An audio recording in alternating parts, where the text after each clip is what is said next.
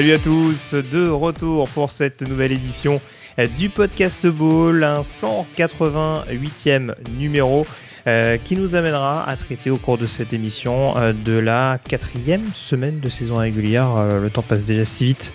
On est déjà au tiers, on va dire au bon tiers de la saison pour certaines équipes vu que on, avait démarré depuis 5 semaines désormais le college football.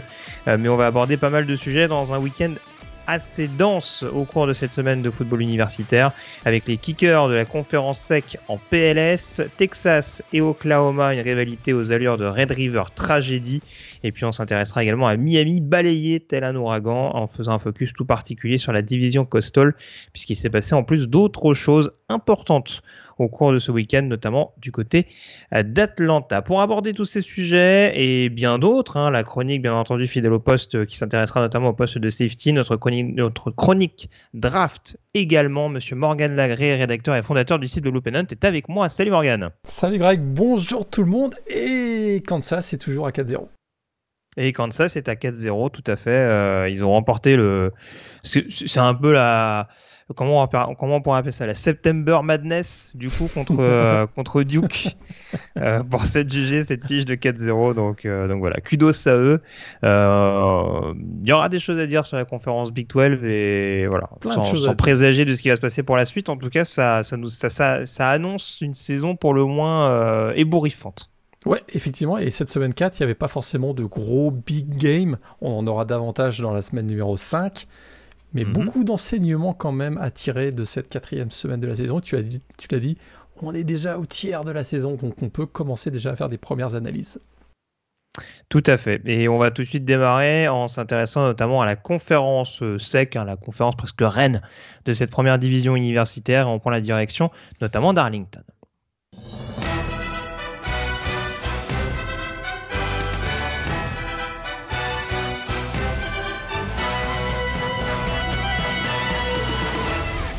Puisque les principaux enseignements, parmi les principaux enseignements de la semaine, mon cher Morgan, euh, bah, c'est que les kickers de la SEC, euh, ils ont eu un petit peu la, ils ils ont fait un petit peu la grimace au cours de ce week-end. Euh, on s'intéressait notamment donc à ce classique d'Arlington, qui a peut-être, perdu de sa superbe avec la défaite surprise de Texas A&M en deuxième semaine contre Appalachian State. Euh, on attendait de voir éventuellement ce qu'allait proposer cette confrontation donc face à Arkansas. Un match extrêmement disputé, un match extrêmement défensif et surtout énormément de retournements de situation jusqu'à la dernière seconde.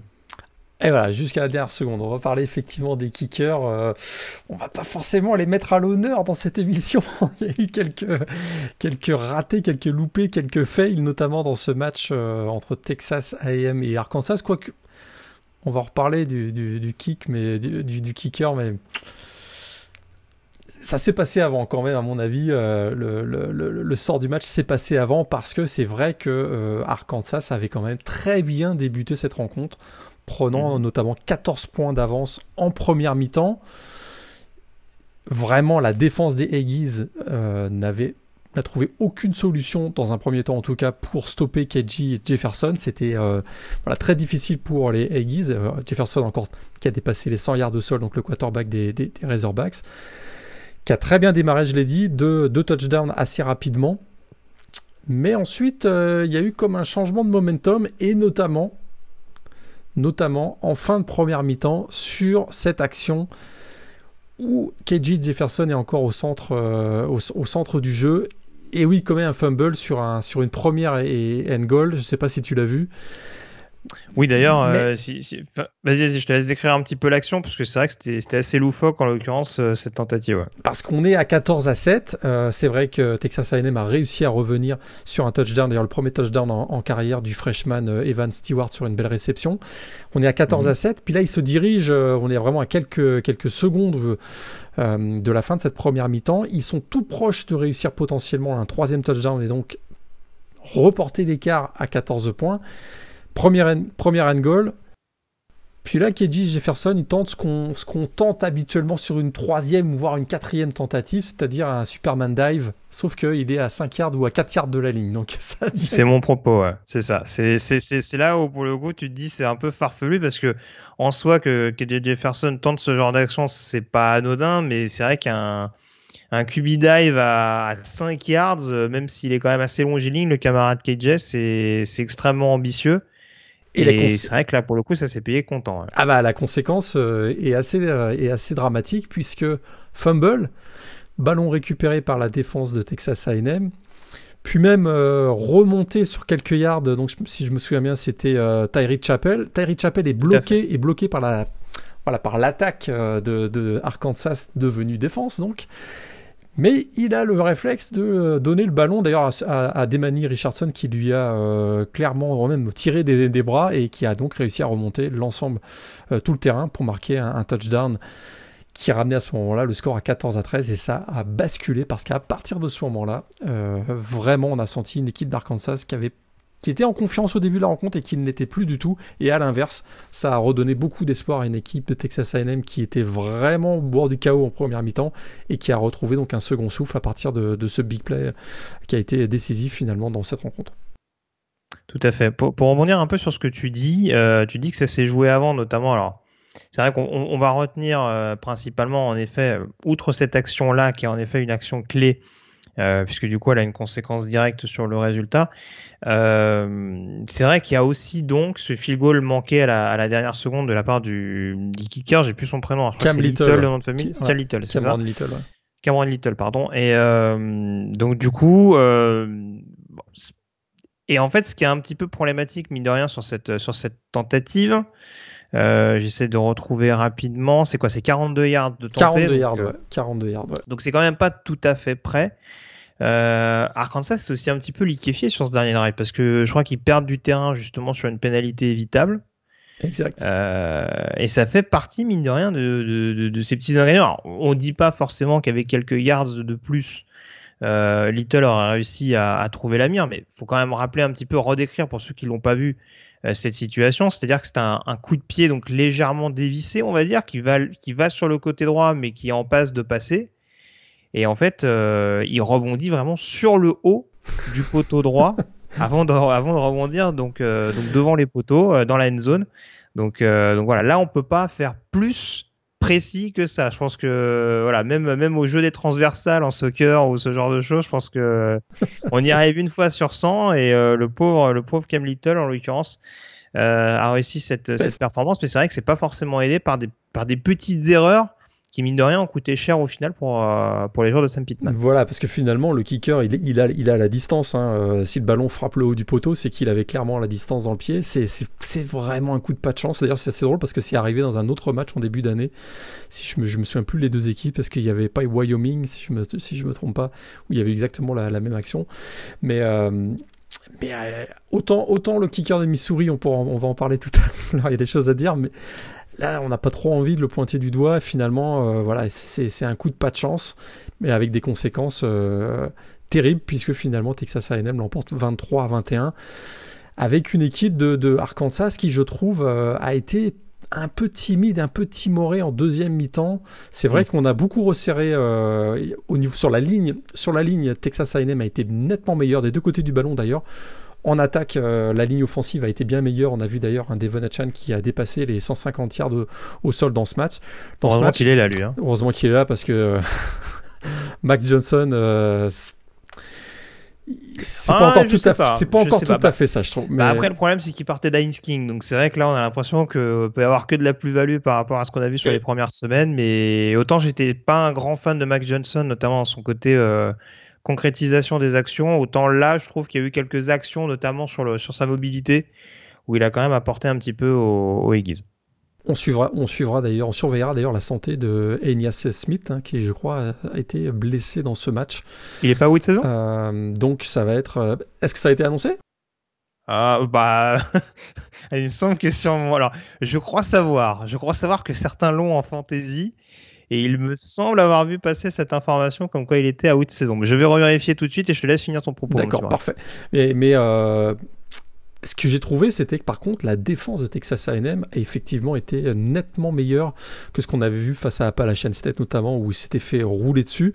Là, c'était euh, c'était quand même beaucoup mieux. Alors, c'est sûr que euh, la saison de Texas A&M n'est pas sauvée avec cette victoire face à une équipe du top 10 quand même. C'est la deuxième victoire consécutive contre une équipe du top 25 pour les Aggies. Ils avaient battu Miami et là maintenant ils ont battu euh, Arkansas. Mais il y a du y y a du mieux c'est pas encore le niveau qu'on devrait avoir, je trouve, notamment offensivement, euh, d'une équipe de Jimbo Fisher qui a, on le sait, accumulé les talents depuis 2-3 saisons.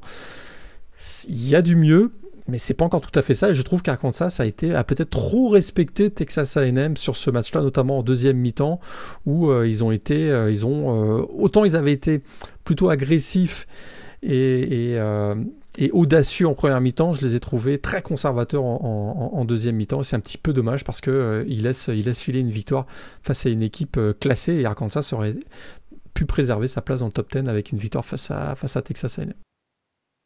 Oui, très clairement, sur terrain neutre, avoir la possibilité de euh, d'épingler, pardon, AM qui certes était plus très bien considéré. Bon, ils, avaient repris un peu de momentum le week-end dernier contre Miami, mais quand on voit les prestations de ce week-end, euh, je ne sais pas si c'est forcément ça qu'on a, totalement joué aux yeux du comité.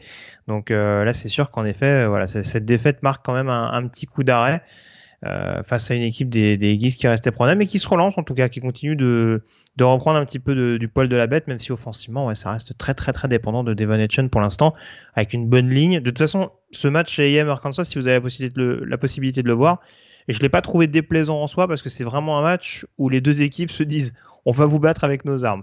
C'est-à-dire qu'on va courir, on va courir. Je crois qu'Arkansas, c'est 50 courses, au moins, au moins une quarantaine. Donc, euh, donc très franchement, là au moins on a annoncé la, la couleur et euh, on a dit voilà, essayez de nous stopper. Et euh, à ce niveau-là, ça a été un match assez plaisant parce qu'il y en avait autant pour l'attaque que pour la défense. Petit rectificatif. Donc Enya Smith, c'est pas annoncé officiellement, donc mais à pas. Il y a un risque que. Voilà, donc ça, ça rejoint ce que tu disais tout à l'heure qu'il faut suivre son évolution. Mais voilà, c'est où il revient assez rapidement manifestement, ou alors c'est très très mauvaise nouvelle pour les ligues. Et c'est un problème parce que c'est quand même, euh, on voit qu'il y a autant, autant il y a, il y a énormément de talent du côté des freshmen des Texas A&M, on voit que dans le jeu aérien, il y a quand même une dépendance sur, euh, sur les, les, performances de Ligna Smith, donc c'est, ça peut être encore un nouveau problème à gérer pour Jimbo Fisher avec les cette année. Tout à fait. On continue donc avec les kickers. Euh, alors juste pour rappeler, donc dans la conférence sec, euh, il y a eu quand même quelques résultats importants. Hein. Euh, bon, Alabama qui s'est baladé contre Vanderbilt. Georgia qui a pas été ultra fringant contre Kent State, qui s'est fait des mini frayeurs, mais qui s'impose quand même 39 à 22. Ouais, voilà. Dans, une saison, il y a toujours ce, ce genre de match à la C où euh, effectivement ils ont fait d'inhabituelles erreurs en attaque, notamment une interception de Stetson Bennett qui est sa première. Il y a eu aussi euh, des fumbles qui étaient totalement inhabituels. Ça a donné un petit peu de momentum et de confiance à Kent State, mais de manière générale, quand ils ont à pousser un petit peu sur l'accélérateur, notamment Brock Bowers, euh, le Titan des, Dogs, ça c'est quand même relativement facilement remis en place du côté de, de Georgia. Et on a Kentucky également qui s'est imposé face à Northern Illinois, toujours invaincu donc les Wildcats. Une bonne chose, hein, vu que la suspension a priori de Chris Rodriguez ah, va se terminer dans peu de temps. Donc, euh, il, sera, il sera de retour la semaine prochaine, euh, Chris Rodriguez. Effectivement, là aussi, ça n'a pas été le meilleur match de Kentucky, loin de là. Mais finalement, il y a quand même eu un Will Levis avec 4 touchdowns, donc ils s'en sortent quand même relativement bien. Tout à fait. Alors deux résultats importants. On va commencer du coup pour finir le chapitre sur les kickers par le Auburn Missouri. Euh, match qui sentait vraiment la poudre parce qu'on a eu beaucoup d'échos euh, pré-match du, possible licenciement de Brian Arsene si ça se passe mal. après, encore une fois, ça reste à l'état de rumeur, mais manifestement, on était quand même très très avancé puisque voilà, une défaite à domicile contre Missouri dans le Tiger Bowl, euh, ça n'aurait pas forcément été du meilleur effet. Hein. Surtout que Missouri depuis le début de la saison, c'est quand même un peu clopin clopant. et ça a été extrêmement serré, ça a été extrêmement tendu jusqu'au bout avec donc euh, au final une victoire d'Auburn 17 à, à 14. je crois qu'il y avait 14 partout à la pause entre les deux équipes. C'est resté longtemps à 14-14 d'ailleurs. Ouais. Euh, Auburn reprend l'avantage. euh, bah non, euh, du coup, on va en prolongation. Qu'est-ce que je raconte? Non, euh, attends. Ah non. Pardon, je rembobine. Donc 14 partout et du coup, personne ne marque en deuxième mi-temps. Ah mais non, ne regardez pas la fiche, euh, la fiche de stade de la deuxième mi-temps là. Tu, sais le, play-by-play qu'on peut voir sur. euh, sur ça, pas mal de punt, punt, punt. Alors là, vous allez pleurer là. punt, punt, punt, punt, punt, punt, punt, punt, turnover on down, turno- turnover on down. Et, euh, et voilà. Donc on se retrouve dans une situation malgré tout où dans ce marasme ambiant, euh, Missouri a la possibilité de prendre l'avantage à la dernière seconde sur le dernier drive du dernier carton. Ouais. Sachant que Missouri, du coup, si je ne me trompe pas, alors attends, je revérifie, tac, tac, tac. Je suis désolé, hein, mais du coup, je vais pas m'emmêler les pinceaux sur ce que je raconte. Voilà. Missouri, il y a ce catch longue distance de Dominique Lovett Tout à fait. en coin, euh, on va dire en, en bord de, en bord de ligne, vraiment juste devant la, la end zone. Et là, il doit rester quoi, une minute au chrono. Exact. Euh, et là, on se dit c'est bon, Missouri face au poteau. Euh, ça ne peut que passer. D'ailleurs, Missouri joue la montre. Hein. Euh, je crois qu'ils, je crois qu'ils font, ils font limite du, du knee down euh, sur euh, sur les deux, sur les deux ou trois tentatives qu'ils ont. Tout à fait ça. Euh, et du coup, donc Harrison Mavis, que certains ont en fantasy d'ailleurs, donc ils ont dû faire un peu la gueule.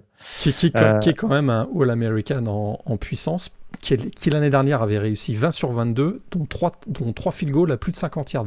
Donc là, on se dit, Oui, oui, oui, 26 oui, yards, c'est- pour ça, oui. c'est 26 un- yards, c'est- bon quoi. C'est un kicker qui a une petite réputation malgré tout au niveau de la conférence sec. C'est pas le, c'est pas le, le backup euh, qui arrive au dernier moment. Et, enfin, voilà, c'est un joueur qui, qui est censé être assez solide dans ce type d'exercice, qui est censé avoir quand même euh, pas mal de, de nerfs.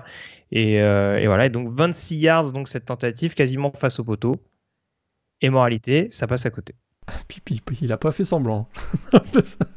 Alors l'histoire ne dit pas si, euh, je sais pas, il a rencontré il y a quelques jours la, la fille de Brian Arsene. je, je sais pas, mais là, là pour le coup, c'est c'est euh, c'est un gros gros fail. C'est un gros gros fail et qui a des conséquences. Euh, là aussi, alors ça, on voit le match en, prolongation. Euh, et ça donne le ton de la prolongation en fait.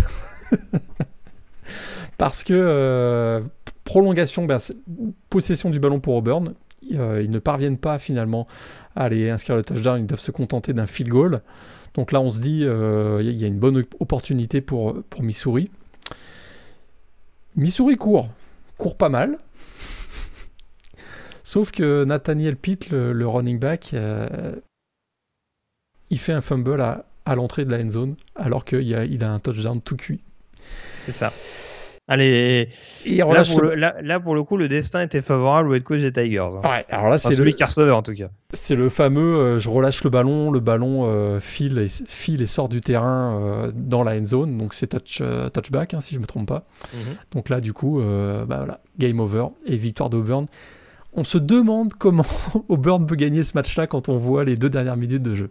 Un, un field goal loupé de 25-26 yards et un, fumble à l'entrée de la end zone.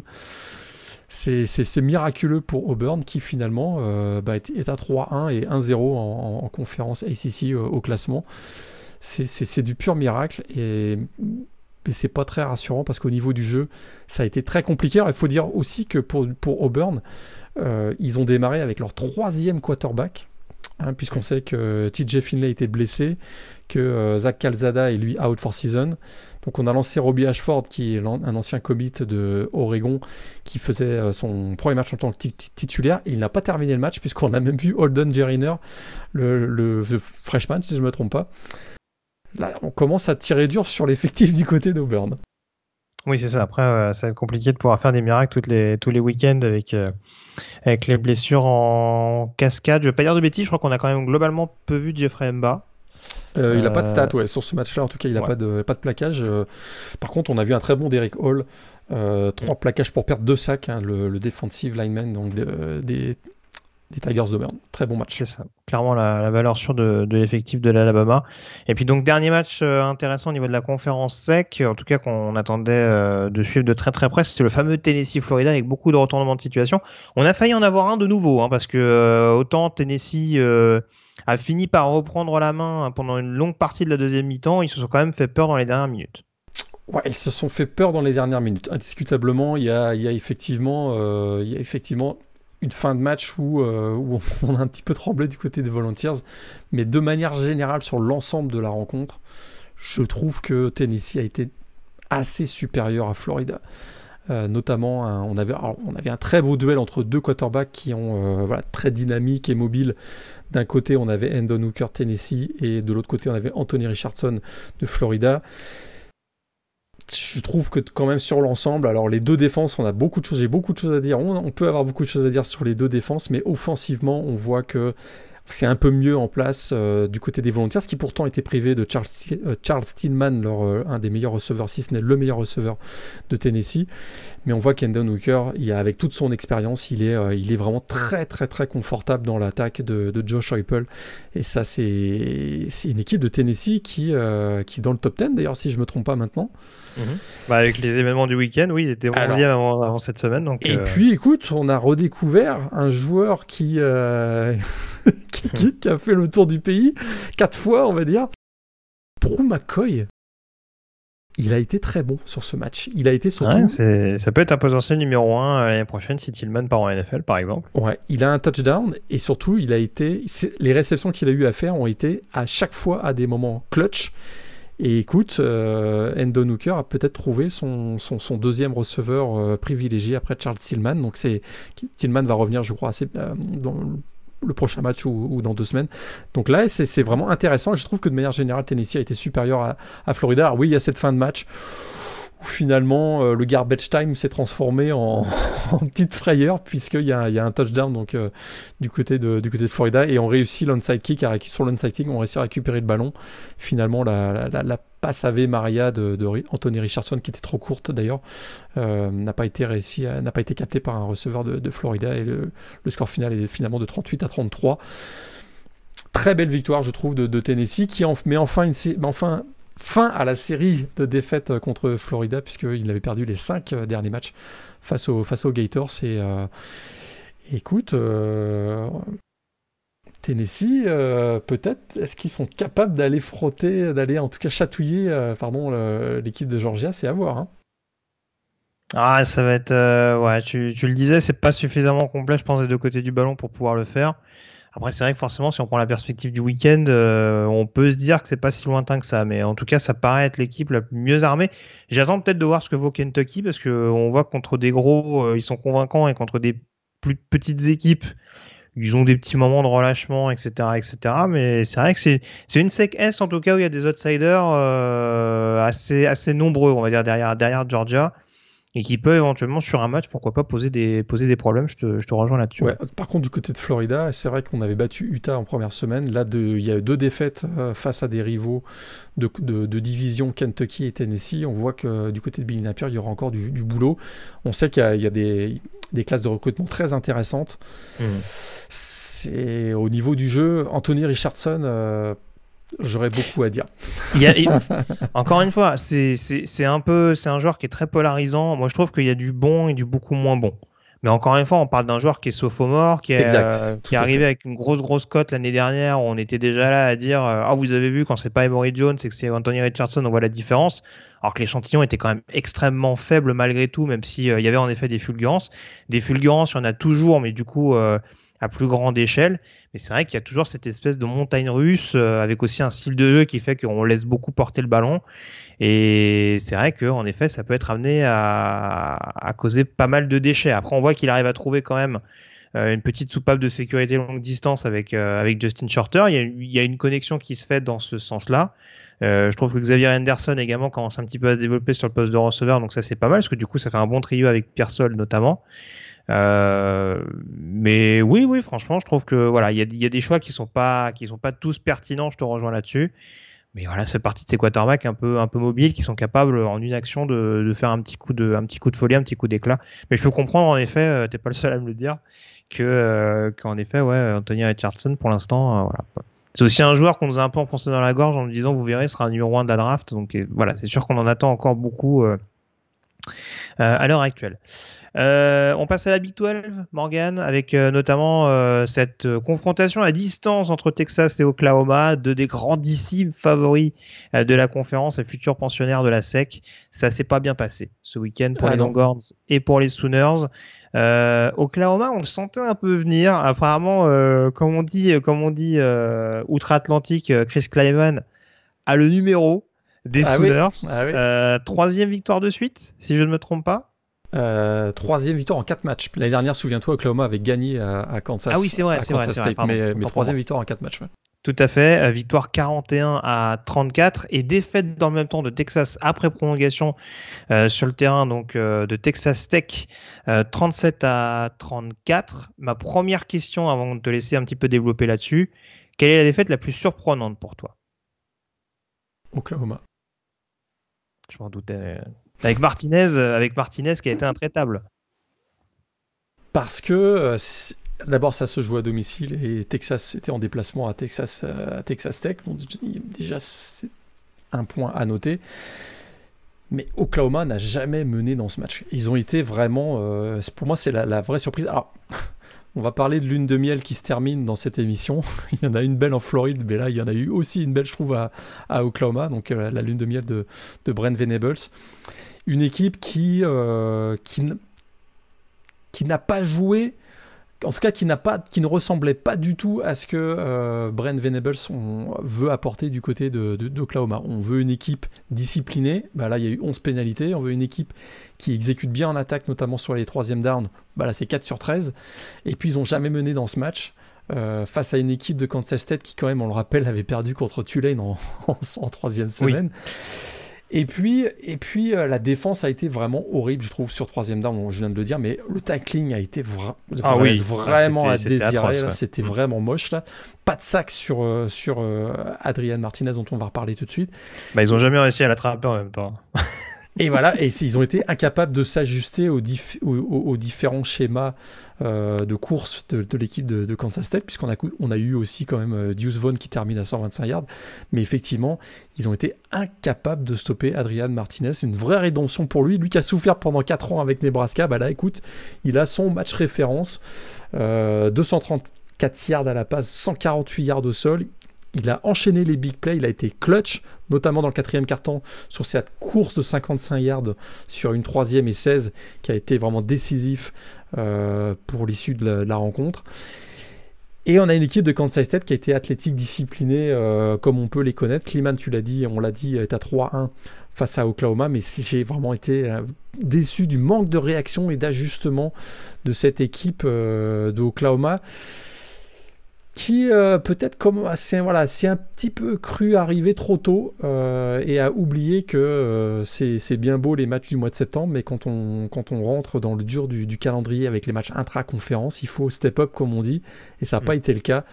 Et ça m'a, c'est un petit peu inquiétant pour l'équipe, pour l'équipe d'Oklahoma parce que des matchs comme ça, comme, comme celui qu'ils ont eu face à Kansas State, Kansas State pardon, ils vont, ils vont en avoir beaucoup dans les prochaines semaines avec des équipes comme Baylor, Oklahoma State, Texas Tech, on l'a vu, qui est une équipe chiante à jouer.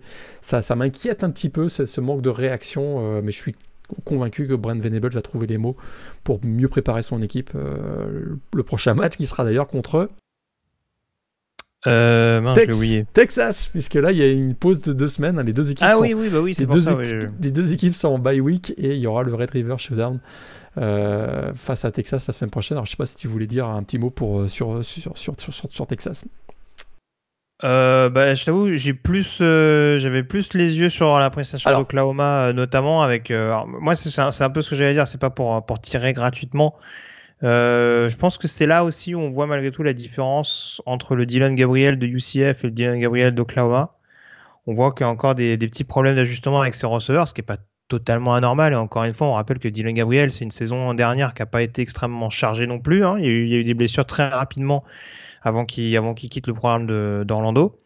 Donc, euh, mais oui, ça va être ça va être quand même un, petit chantier parce qu'au sol au, sol pardon, on voit qu'il y a des il y a des différences qui peuvent être faites, mais euh, à la passe pour l'instant, alors que pourtant il y a beaucoup de recrues qui sont partis, Mais il y a quand même eu des recrues assez phares ces dernières années du côté d'Oklahoma. Et pour l'instant, on voit encore des drops assez fâcheux et, assez fâcheuses pardon, et des connexions qui ont du mal à se faire. Donc c'est là aussi où il va falloir rectifier la mire euh, très rapidement du côté de Brent Venables et, de Jeff Leby. Ouais, alors du côté de Texas, euh, ce qui est inquiétant, c'est qu'ils sont, sont retombés dans euh, les travers de la saison dernière.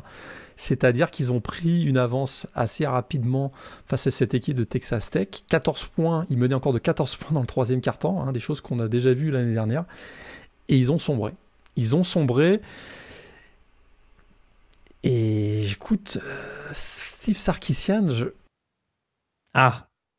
Ah là là, qu'est-ce qu'il veut, Alors là, c'est. Écoute, sa, sa, gestion du chronomètre, sa gestion euh, du, du, jeu en deuxième mi-temps et dans les moments cruciaux, on peut pas dire que euh, on peut pas dire que son bilan soit très positif jusqu'à présent. Pour dire les choses de manière très diplomatique. Bah, euh, moi, ce que je trouve fou, alors la gestion, j'en avais déjà parlé contre Alabama, donc je vais pas être en, en, désaccord avec toi. En effet, je trouve que oui, c'est des choses qui, à un niveau moins important, peuvent peut-être passer entre les gouttes, mais encore une fois, quand on sait l'excessive pression que tu as du côté de Texas, je pense que à s'accumuler, ça peut être problématique. Ils sont pas aidés offensivement parce qu'il y a beaucoup de petits bobos. Hein. Encore une fois, on va pas rappeler Quinn Ewers, mais euh, Xavier Warvey notamment qui a été, qui a été touché sur ce match-là. Euh, on rappelle qu'Azaya Nayer également est out pour la saison. Euh, Eddie Hall qu'on attendait d'Alabama, on l'a jamais vraiment vu en l'occurrence. En tout cas, là, sur ce match-là, il fait une réception pour 7 yards, je crois. Donc, voilà, mine de rien, ça met quand même beaucoup de pression sur Bijan Robinson. En plus, manque de bol. Bah, l'action clé de ce match, c'est malheureusement Robinson qui l'a fait avec ce fumble perdu justement en, prolongation. Euh, donc, euh, mais je te rejoins aussi sur, l'absence de gestion. Normalement, la première année en défense pour Pete, Katkowski, on comprenait que ça mettait du temps à s'ajuster. Mais là, on peut pas avoir des visages aussi différents, même face à une équipe euh, aussi euh, offense friendly que, Texas Tech. Tu peux pas montrer un bon visage, par exemple, contre Alabama et deux semaines après t'écrouler dans de telles proportions défensivement face, face aux Red Raiders, quoi.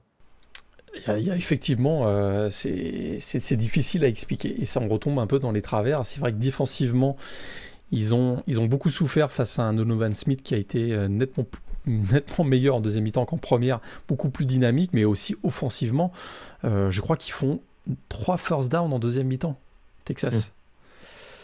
Euh, c'est un peu léger. C'est un peu léger face à une équipe qui effectivement avait a clairement récupéré le momentum dans un Jones euh, Stadium de Lubbock où c'était on jouait peut-être le dernier match face au, rival Texas puisque les Longhorns vont donc quitter vers la SEC probablement en 2024 ou 2025 donc c'est c'est voilà moi le fait que qu'il y ait cette, ces, ces, carences dans la gestion de notamment dans les moments cruciaux du côté de Steve Sarkisian ça commence à m'inquiéter un petit peu parce que des matchs comme ça lui aussi il va en avoir beaucoup au mois d'octobre et au mois de novembre quoi. Et, on avait déjà vu ça l'année dernière et ça n'a pas l'air de, s'améliorer cette année.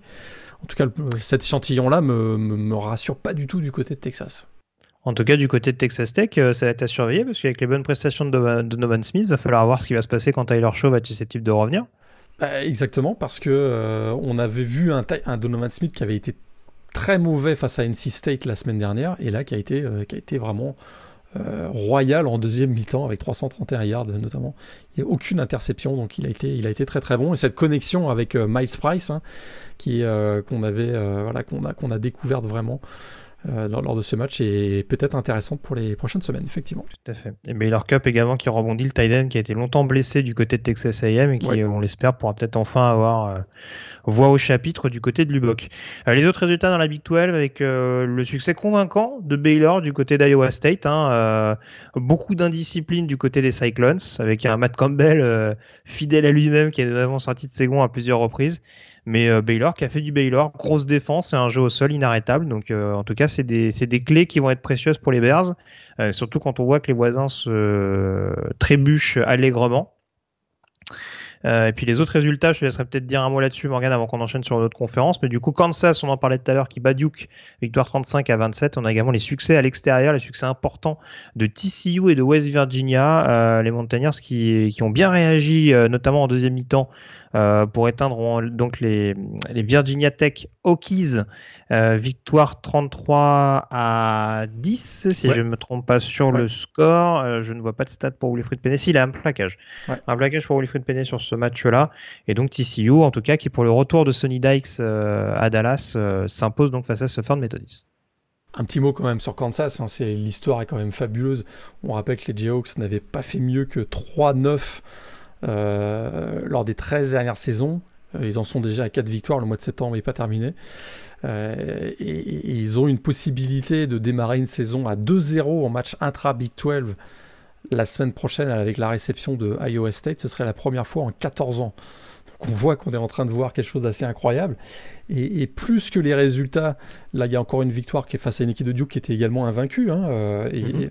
et, bien c'est la façon dont ils jouent. C'est assez étonnant. Alors, oui, il y a Jalen Daniels qui est vraiment un joueur ultra spectaculaire, mais très efficace. 324 hein. yards à la passe encore ce week-end, 4 touchdowns. Et à ça, il rajoute 83 yards au sol et un, et un touchdown. C'est vraiment. Euh, voilà, il, est en pleine confiance, mais je trouve qu'il y a de la discipline aussi en défense. Il y a une équipe qui est clutch sur les troisièmes downs. Écoute, actuellement, ils sont en tête du classement de la Big 12. Alors évidemment, on est au mois de, septembre, il, peut, se passer beaucoup de choses et ils peuvent s'effondrer et finir à 6-6 là, ou même à 5-7. Mais ce qu'on voit actuellement me laisse plutôt penser qu'on est peut-être devant une équipe qui peut être vraiment la grande surprise de la Big 12 cette année. Parce qu'ils euh, sont très bien coachés par Lance Leopold, très clairement, qui a beaucoup, beaucoup apporté à cette équipe et qui déjà commence à attirer certaines convoitises d'ailleurs. Tout à fait. Euh, juste un petit, un petit coup de gueule, je vais peut-être pas exagérer. Je suis très étonné par la manière dont le top 25 est établi par la société de presse. Parce que déjà, le fait qu'Oklahoma, alors maintenant c'est facile à dire après le résultat, mais qu'Oklahoma était classé sixième, je trouvais que c'était extrêmement boursouflé. Euh, vu le début de saison, euh, en effet, avec les équipes qui avaient été, que les Sooners avaient affrontées. Euh, ok, Kansas State gagne là-bas et se retrouve dans le top 25. On occulte totalement de fait qu'ils ont perdu contre Tulane la semaine précédente à Manhattan. Par contre, Kansas, alors certes, on va dire, ils n'ont pas battu, ils ont pas battu des foudres de guerre, hein, mais tu l'as dit, ils ont battu des équipes invaincues. Ils ont quand même gagné à Houston, c'est pas donné à tout le monde. À West Virginia. Euh, à West Virginia, oui, dans une moindre mesure aussi. Donc euh, c'est vraiment, enfin voilà, je, encore une fois, c'est pas ce qu'il y a de plus intéressant à l'issue de cette semaine-là, mais comme tu le disais, quand tu as une équipe qui est invaincue, qui propose un tel contenu, je trouve ça quand même un petit peu curieux qu'on privilégie par exemple Kansas State à Kansas dans le top 25 à l'heure actuelle. Sans occulter encore une fois la prestation de Kansas State contre Oklahoma, mais t'es pas censé classer des équipes dans le top 25 par rapport à une prestation euh, d'une semaine. Tu es censé les classer par rapport à ce qu'ils ont démontré sur le mois dernier et c'est là où, voilà, pour moi il y, a un petit bémol. Mais bon. là où il faut se rassurer, c'est que si Kansas est champion de la Big 12, ils finiront bien par être classés. oui, non mais ça on est d'accord. non mais tu vois, enfin c'est un peu c'est un peu comme le truc où j'expliquais en, début de saison que bon euh, j'avais j'avais des petits doutes sur euh, sur le fait que Utah était quand même classé très très haut. Je crois que c'était classé septième pour démarrer euh, dans ces eaux là et du coup Florida gagne sans être classé il se retrouve directement numéro 12 parce que bah ah mince faut mettre Florida devant Utah. Enfin bon c'est un peu des fois c'est des c'est des choses un petit peu curieuses dans leur manière de procéder au classement mais bon voilà bref, je vais pas, je vais pas faire trop trop long là-dessus. On passe à la CC. Tu parlais de la lune de miel terminée pour Oklahoma. J'imagine que le deuxième concerné, c'est donc Mario Cristobal du côté de Miami. Oh boy. On avait, on avait parlé de la prestation indigente euh, des Hurricanes la semaine dernière du côté de Texas A&M, notamment offensivement. Bah là, ça s'est pas amélioré encore plus en défense, hein, où Miami a été débordé de toutes parts par Middle Tennessee. Tiens non, une équipe que certains annonçaient en finale de conférence USA en fin de saison. Donc, euh, Euh, œil œil comme on dit emoji œil comme on dit sur Twitter. Euh, 45 à 31 en l'occurrence pour euh, pour Middle Tennessee. Qu'est-ce que tu retiens principalement de ce match Morgan? On a encore vu notamment un Tyler Van Dyke très en difficulté. Tout à fait je vais en parler tout de suite mais surtout l'arrivée de Mario Cristobal à Cristobal à Miami devait protéger les Hurricanes de, pareilles mésaventures. Hein et eh ben non. Euh, ils ont perdu face à une équipe qui était underdog par 25,5 points au coup d'envoi. C'est juste euh, hallucinant. Euh, une équipe de Middle Tennessee qui avait quand même perdu 44-7 contre James Madison il y a quelques semaines. Une équipe de Middle Tennessee qui était 0-24 all-time contre des équipes classées à la PayPal Et cette défaite hein, vraiment nous rappelle clairement le désastre euh, de la défaite 30-24 contre Florida International, tu t'en souviens, en 2019. Mhm. Euh, et Miami, maintenant, ils ont un bilan de 3-3 contre des équipes du groupe of five. Hein, euh, incluant d'ailleurs euh, le fabuleux Hurricanes euh, Louisiana Tech à l'Independence Bowl 2019. Oh, ça me rappelle dont tu te souviens, dont tu te souviens certainement encore énormément. Ce formidable 14-0. et, écoute, ils ont accordé 507 yards à cette équipe des, des, des, Blue Raiders. Hein, c'est incroyable. Une équipe, écoute, sans énergie, apathique. Euh, on commence même à se poser des questions sur la préparation physique d'avant-match. C'était tellement euh, flagrant et, étonnant. Euh, pas de jeu au sol dans cette rencontre. ils ont fini avec 1.6 yards sur par course contre Middle Tennessee quand même. Alors c'est vrai qu'il y a eu des blessures. Hein. Il y a eu la, la blessure de Jan Knighton et celle de Henry Parrish, mais Écoute, euh, il y a eu aussi des blessures sur, au niveau de la défense aérienne. Hein. On, sait que Tyreke euh, Stevenson et Daryl Porter, l'ancien de West Virginia, tous ces deux, joueurs sont sortis en deuxième mi-temps. Mais écoute, Chase Cunningham, le quarterback de Middle Tennessee, s'est amusé pendant ce match. Écoute, il a, ridiculisé euh, Jaden Harris, le, cornerback freshman, et le vétéran DJ Ivey dans, ce match. il a quand même réussi des touchdowns de 69, 71 et 98 yards quand même. Hein. Hmm. Et comme effectivement tu le disais, euh, du côté de l'attaque des Hurricanes, c'était pas beaucoup mieux. Euh, et ben écoute, ils, ont, ils, sortent avec cette défaite incroyable et effectivement, on a vu bencher euh, Tyler Van Dyke et Jack Garcia à jouer. Statistiquement, ça a été mieux. Hein. il finit à 10 sur 19, 169 yards, mais, euh, mais ça n'a pas été beaucoup mieux. Euh, en fait, il a réussi ses 5 premières passes, mais derrière, il fait 5 sur 14. Donc, ça n'a pas, été, pas été beaucoup mieux. Euh. Mais effectivement, la, grande nouvelle, c'est que Tyler Van Dyke, celui qu'on a annoncé comme la superstar, on, disait même peut-être dans les potentiels S-Man Trophy, bah, il s'est fait bencher. Et, et, surtout, il. On voit que voilà, autant il était, il est il était très bon dans le système offensif de, Lashley, hein, l'ancien coordinateur, donc Rhett Lashley, l'ancien coordinateur offensif de Miami. Là, désormais, ça va plus du tout et on, le voit hésitant et toutes ces statistiques euh, chutent, en flèche et c'est très inquiétant pour la suite de la saison. Ouais, c'est sûr. Moi, je suis très étonné aussi. Euh, j'attends de voir un petit peu par la suite, mais euh, au niveau des tranchées, je trouve que Miami, c'est quand même, c'est quand même un petit peu en deçà. Et ça m'étonne notamment parce que Mario Cristobal, qui est quand même un, spécialiste des lignes offensives hein, euh, au cours de son, de son cursus euh, personnel et professionnel. Euh, la ligne m'inquiète beaucoup. Tu vois, c'est pareil. On parlait de grand espoir. Zion Nelson, j'en ai jamais fait un, premier tour attitré, mais ouais, c'est pas c'est pas ce qu'il y a de plus rassurant depuis le début de la saison. Il y a d'autres profils également qui pourraient qui pourraient se développer sur cette ligne offensive et pourtant ils ont été euh, ils ont été quand même beaucoup mis sous pression par cette euh, par ce premier rideau de Middle Tennessee. Donc euh, je me dis en effet ils vont pas jouer des équipes de la SEC toutes les semaines. Enfin en tout cas contre Texas A&M je peux me dire qu'en effet il peut y avoir un petit peu de pression en face. Contre Middle Tennessee c'est quand même un petit peu plus relatif. L'autre résultat important peut-être Morgan avant qu'on enchaîne au niveau de la CC c'est le résultat de Clemson. Victoire du côté de Wake Forest donc 51 à 45. Il a fallu deux prolongations aux Tigers pour s'imposer. Ça a été dur, mais c'est pas forcément immérité pour les, pour les joueurs de Dabo Sweeney. Non, parce qu'ils ont, ils ont, euh, ils ont retrouvé leur DJ Wagalele de, de la saison 2020. Euh, ça va beaucoup mieux, j'ai trouvé. Alors c'est sûr que défensivement ça a été, euh, ça a été compliqué, mais il y a eu, il y avait beaucoup, il y avait beaucoup d'absence aussi. Hein. On va pas, écoute, euh, il leur manquait Dan Jones et Malcolm Green et également euh, Andrew Mukuba. quand tu mm. joues contre Sam Hartman et les Demon c'est voilà, c'est pas c'est pas la meilleure façon de se préparer quoi.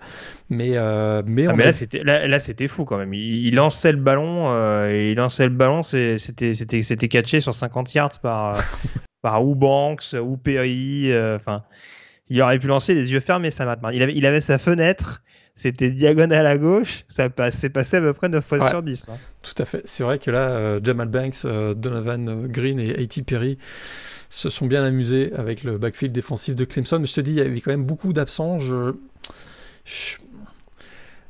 Je suis pas sûr que ce soit représentatif de la, qualité de la défense de Clemson ce match-là, mais, euh, ce sera à voir. Mais j'ai trouvé, j'ai plutôt retenu moi la, bonne, prestation de euh, DJ Wagalelei, qui effectivement dans un match où on s'est donné coup pour coup finalement, euh, il aurait pu sombrer parce qu'il n'avait pas été sur ces derniers mois, il n'avait pas été celui qui était capable d'aller donner la victoire à son équipe par le jeu aérien. Là, on a été, on a vu vraiment un, un DJ Wagalelei nettement meilleur. 5 passes de touchdown sur ce match euh, et surtout une très belle connexion dans les 30 derniers yards avec ces deux Titans, euh, Jack Brinningstool et euh, Davis Allen. Davis Allen, deux touchdowns.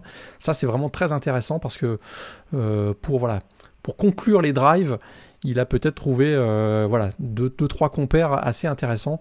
Et voilà, une très belle victoire, je trouve, pour, pour Clemson face à un adversaire qui était quand même le champion de division atlantique en titre, même si Clemson avait gagné contre Wake Forest la saison dernière, c'était quand même le champion de division en titre. Et avoir un, un tiebreaker, on va dire, face à, un, face à un adversaire direct euh, dans la course euh, à une place en, finale de conférence, ça peut être quand même très intéressant du côté de Clemson, qui va d'ailleurs jouer un autre euh, adversaire direct la semaine prochaine, NC State, dans un des, matchs de la semaine numéro 5. Oui, NC State qui a battu Yukon ce week-end aux surprises, victoire 41-10. ça va bien pour Florida State, hein, ça continue de gagner, toujours invaincu les Seminoles, ça a marché sur Boston College. Euh, victoire 44 à 14. Alors il y a quelques blessures importantes, notamment les tranchées pour les pour les Eagles. Mais depuis le début de la saison, en tout cas, ça répond pas trop présent. Hein. C'est, je crois que c'est la deuxième ou troisième confrontation intra-conférence pour pour Boston College et ça, existe, ouais, ça existe rarement depuis le début de la saison. Hein. Ah, non, sur la ligne, euh, les Eagles de Boston College, c'est une catastrophe. Euh, on sait qu'ils avaient des lignes offensives, notamment ces dernières années, qui étaient redoutables. C'est pas du tout le cas. On voit qu'un Jurkovic est mis sous pression euh, quasiment sur, chaque snap. Très très très difficile pour lui actuellement. Euh, statistiquement, d'ailleurs, il n'est pas mauvais, mais on voit qu'il est vraiment tout le temps, tout le temps sous pression. Deux interceptions dans ce match, mais à peine 100 yards à la passe. Euh, vraiment très très très compliqué. On, ne voit plus du tout la paire Phil Jurkovic, Zay Flowers. Il y a quelques connexions, mais pour des, pour des, voilà, pour des passes très courtes. Euh, mais pas du tout, euh, qui pas, pas, du tout mettre en danger la, défense euh, adverse. Un petit mot quand même sur Florida State très rapidement. Ils sont à 4-0. Mhm. Hein, ça faisait longtemps qu'on les avait pas vus aussi aussi bien aussi bien classés. Et, écoute, le Doug Campbell Stadium était plein à craquer. C'était la première fois depuis 2015 qu'ils étaient qu'ils ont joué à, à, guichet fermé. Et Jordan Travis, qui était très incertain, a été présent dans ce match. Il a été très très bon. 321 yards à la, passe et une équipe de Florida State qui, commence à, s'affirmer comme euh, un potentiel euh, concurrent de Clemson dans une division atlantique qui finalement euh, a de la gueule, a de la gueule comme on dit. Ouais, hein. une bonne tranche parce que même Syracuse, alors ça a été un petit peu un petit peu moins convaincant dans la nuit de vendredi à samedi. victoire face à Virginia 22 à, 21 dans un match où les quarterbacks ont été, assez généreux. Hein. Ça a beaucoup ça a beaucoup lancé des saucisses entre Garrett Schrader et et Brennan Armstrong. Euh, mais au final, ça reste invaincu. Donc 4 victoires en 4 matchs pour, pour les Orangemen. Donc euh, ça se rapproche doucement, mais sûrement d'une éligibilité en bowl. Euh, et du coup, par, on va dire, si, on, fait un petit peu ce parallèle, en effet, il y a une division atlantique qui est extrêmement intéressante. Il y a une division coastal, en tout cas, où les cartes vont être extrêmement rebattues parce que Miami, en effet, ça a perdu. Euh, on parlait tout à l'heure de Virginia Tech qui a perdu contre West Virginia. Virginia, donc j'en parlais à l'instant, euh, qui a perdu sur le terrain de Syracuse. Alors, Duke, c'est pas un énorme favori, mais c'est pas mal depuis le début de la saison. Bon, ça perd en l'occurrence du côté de Kansas. Hein. C'est pas, c'est pas, c'est pas forcément à relativiser, mais en tout cas, ça met en perspective. La défense de North Carolina, pardon, qui a encore souffert ce week-end face à Notre-Dame, euh, défaite à domicile des Tar Heels 45 à 32. Du coup, on commence à se demander quel est le, qui est le vrai pilote dans la division Coastal. Est-ce que ce serait pas Pittsburgh, alors en l'occurrence qui a battu Rhode Island, programme de FCS 45 à 24, mais est-ce que c'est pas eux qui font peut-être la meilleure, si ce n'est la moins mauvaise impression depuis le début de la saison dans cette division? Bah, très clairement, euh, très clairement. Et en plus, euh, là, ils ont eu le retour de Caden Slovis hein, qui avait été absent, et, ils ont trouvé leur identité. C'est vrai qu'on se posait la question euh, comment ils allaient gérer l'après Kenny Pickett et Jordan Addison. très clairement, ils ont compris qu'ils pourraient pas garder le même système de jeu, et ils ont maintenant un jeu beaucoup plus voilà, orienté vers le sol. Et on voit Israël Abanikanda qui a été encore remarquable sur ce match-là. oui, c'est vrai qu'en face il y avait Rhode Island, mais il fait 4 touchdowns. Et... Mais ce qui, voilà, ce qui est rassurant aussi, c'est qu'avec le retour de, de, de Slovis, on va peut-être avoir un jeu un peu plus équilibré, même si c'est, à mon avis, une équipe qui va être plus au sol. Mais je suis tout à fait d'accord avec toi, c'est probablement l'équipe qui a le plus de certitude actuellement euh, dans cette division costale. Division costale où il y a déjà eu un coach viré, hein, puisque... Euh, tout à fait. J'allais finir là-dessus, en effet, puisqu'il y, y, a eu la défaite de Georgia Tech sur le terrain euh, de UCF et en effet on l'avait cité notamment dans les possibles candidats à la chaise chaude euh, cette année dans, dans la CC, bah, le coup près est tombé donc pour Geoff Collins, euh, viré tout comme son directeur athlétique je crois Todd Sunbury. Donc bah, du coup reconstruction à venir du côté du côté d'Atlanta. C'est pas une sensation, t'en parlais en début de saison. Hein. C'est vrai qu'il y a eu beaucoup de transferts et il a fallu se battre un peu avec ses armes. Après c'est vrai que ces dernières années, même avec Jeff Sims, un peu sujet aux blessures avec Demir Gibbs dans le backfield offensif, ça a rarement vendu du rêve. On a rarement senti cette équipe des Yellow Jackets euh, décoller. On sent que ça reste un programme qui fait du surplace depuis le départ de, Paul Johnson. Exactement. Donc euh, effectivement là, on va y avoir un nouveau départ. Ça a été euh, dommage. Hein, il y avait pourtant beaucoup d'espoir qui a été mis en, Jeff Collins, mais ça ne s'est pas fait. Alors les successeurs, on commence déjà à avoir une petite liste. Ah, Urban Meyer, alors. Non, pas Urban Meyer. bah écoute, il y, a Jamie Shadwell, hein, qui est pas très loin, donc euh, ah oui. de Coastal Carolina. On peut commencer à en parler. Euh, on sait qu'il y a aussi du côté d'Alabama, il y, a, un Bill O'Brien va pas être éternellement coordinateur offensif. Euh, Todd Monken d'ailleurs non plus va pas être éternellement coordinateur offensif du côté de Georgia. Donc il y a quand même quelques noms voilà qui, qui circulent, qui peuvent être qui peuvent être intéressants. On a vu passer Dion Sanders, moi j'y crois pas du tout. Même forcément, bah ça va forcément circuler euh, ici ou là. Hein. Il, y a bien, une équipe qui va tenter. ils, auraient, sans doute pas tort de le faire. Hein. Euh, on voit que a priori euh, depuis le début de la saison, Jackson, Jackson State ça tourne pas mal. Donc, donc voilà, à surveiller en tout cas. Mais oui, du côté de Georgia Tech, un peu comme du côté de Nebraska, on va devoir chercher un successeur très prochainement. Un point sur la conférence Big Ten. alors, avec globalement peu de surprises. Euh, à part peut-être une qu'on va commenter dans quelques secondes. Euh, Penn State Sagan notamment face à Central Michigan. Euh, large victoire d'Ohio State contre Wisconsin. On savait qu'il y avait quand même, a priori, vu ce qu'on voyait depuis le début de la saison, une classe d'écart entre les deux programmes. Là, c'était quand même assez net. Morgan, 52 à 21. On rappelle qu'Ohio State joue sans Jackson Smith et Jigba. Et heureusement, parce qu'avec quatre receveurs, ils ont mis, ils ont mis la défense des Badgers à genoux. Franchement, c'est une victoire démoralisante pour le reste de la Big Ten. Ah bah là, oui, oui, en effet. Euh, Trevion Anderson, donc de retour, donc en tout cas, voilà, en, forme à 100%, on va dire, après sa, petite alerte de la semaine dernière. Euh, le jeu au sol qui s'est éclaté. Enfin voilà, offensivement, de toute façon, euh, voilà, c'est un standard avec Ryan Day, ça continue de marcher sur les défenses adverses. Et là, en l'occurrence, c'est Wisconsin qui reste quand même une défense. Hein. Autant on peut critiquer l'attaque, notamment le domaine aérien, autant euh, défensivement, les Badgers, ça reste, ça reste une valeur sûre. Là, ça envoie un signal fort, en effet, je te rejoins. 28-0 après 20 minutes de jeu. Et attention, Paul Christ. Hmm. Tu vas au-devant de, tu vas au devant de, de grandes déconvenues. Attention. disait l'autre. Attention, parce que son bilan, est depuis 2017, c'est 33-18 tu vas me dire c'est pas si mal, mais c'est pas à la hauteur des standards de Wisconsin, une, euh, une équipe qui euh, de 2004 à 2017 a terminé 13 fois classée à la PayPal euh, finale. sur les 5 dernières saisons, c'est une seule fois classée à la, PayPal finale. Est-ce qu'on peut dire que Paul Christ est-ce peut dire que Paul Christ beau pélinise il est en voie de. Ah, attention, hein, avertissement, enfin, j'allais dire avertissement sans fret. On a quand même pris 52 ce week-end, mais attention, Polo, quand même. Hein. Faut être un peu vigilant là-dessus. Euh, on a également la victoire de Michigan, 34 à 27 contre Maryland, euh, avec notamment un récital de Blake Corum. Je parlais du jeu au sol d'Ohio State qui s'est éclaté euh, a priori. On avait un petit peu de mal à attraper le running back des, des, Wolverines du côté des, des Terrapins. Ah, Jim Harbaugh.